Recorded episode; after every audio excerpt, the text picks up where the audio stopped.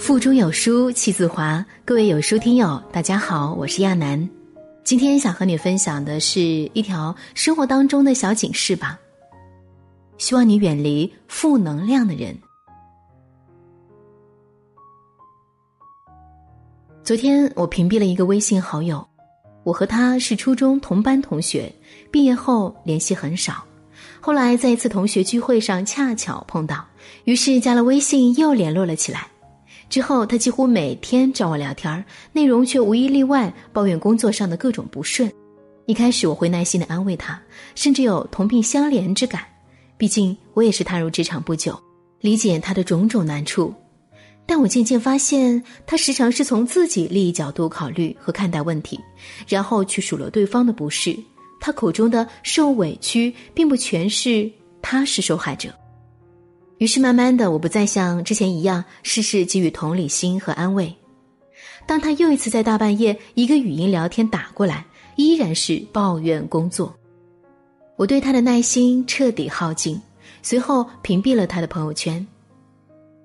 我也有我自己的事情，不可能全天二十四小时随时奉陪。同时，他无止境的对我散播负能量，也把我的好情绪掠走的一干二净。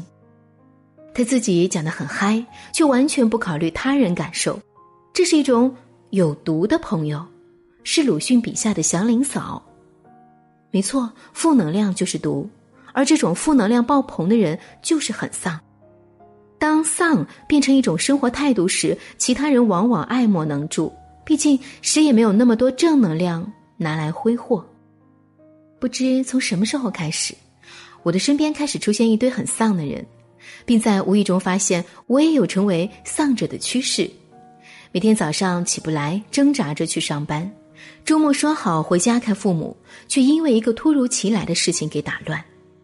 加班只能吃外卖，从沙县料理到兰州拉面，再到称霸外卖界的黄焖鸡，每天和餐饮界三巨头打交道，身心俱疲。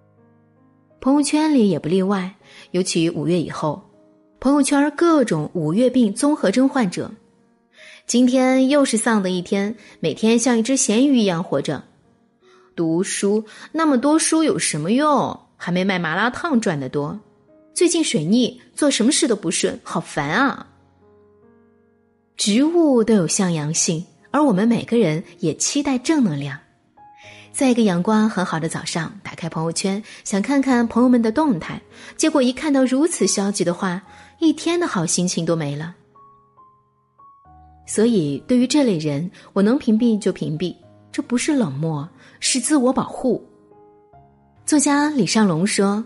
负能量是在鞭笞别人的不好，责骂社会的不公；正能量是在讲完后告诉你，即使再苦，我依旧可以通过努力去改变一些。那些对我们输送负能量的人，其实本身就是负能量的巨大载体。夸张点说，他的每一句负面言语，就是阳光下的一粒黑子，在扰乱宇宙的和谐。更可怕的是，跟负能量的人相处久了，你会不自觉沾染了他的丧。这种丧会扭曲你对外界的看法，一点一点侵蚀你对生活的信心。这样的人虽不坏，但会潜移默化的伤害别人。我们不得不敬而远之，避开那些充满负能量的人。其实这也存在合理的科学解释。美国著名心理学教授戴维·霍金斯关于这个问题就曾做过百万次案例，得出结论：能量对我们的影响是不可思议的。当正能量的人出现时，他的磁场会带动万事万物变得有秩序和美好；而当一个人心里充满了负能量，伤害的不仅是自己，也让周围磁场变得紊乱和糟糕。酒入芝兰之室而不闻其香。酒入鲍鱼之肆而不闻其臭，古往今来，很多事例都告诉我们，人是很容易被身边人感染的。和喜欢炫耀的人在一起，你也会慢慢变得虚荣；和经常质疑你的人在一起，你也会慢慢的开始不相信自己；和满身负能量的人在一起，你也会变得消极、低沉、悲观。很多时候，我们活得不开心，并不是因为自己犯了什么错。而是身边有了这样一些错误的朋友。生活已经这么累，请珍爱生命，远离丧痛，向这些拉低生命质量的人说一声再见。读书真的可以陶冶情操，让我们不断的拥有和充盈正能量。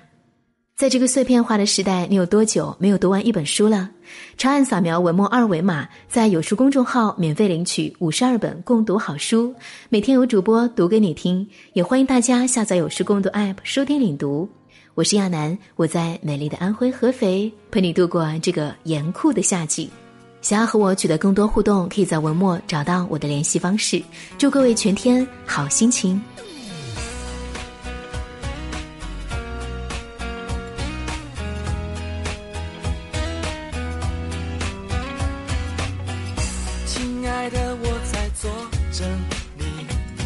要带你一起去旅行。